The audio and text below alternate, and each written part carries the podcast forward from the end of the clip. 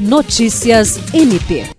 O Procurador-Geral de Justiça Danilo Lovisaro do Nascimento participou nesta quinta-feira da cerimônia de passagem de comando da Polícia Militar do Estado do Acre realizada no quartel do Comando Geral. O coronel da reserva remunerada, Paulo César Gomes da Silva, deixou a função que ocupava desde julho de 2020. O coronel Luciano Dias Fonseca, que até então ocupava o posto de subcomandante-geral da corporação, assumiu o comando da PM Acre. No subcomando ficou o coronel Atahualpa Batista Ribera, que antes era o responsável pela diretoria operacional da instituição. Em sua fala, o procurador-geral destacou ter certeza que o coronel Luciano realizará uma excelente gestão e também deixou suas palavras de agradecimento ao coronel Paulo César Gomes.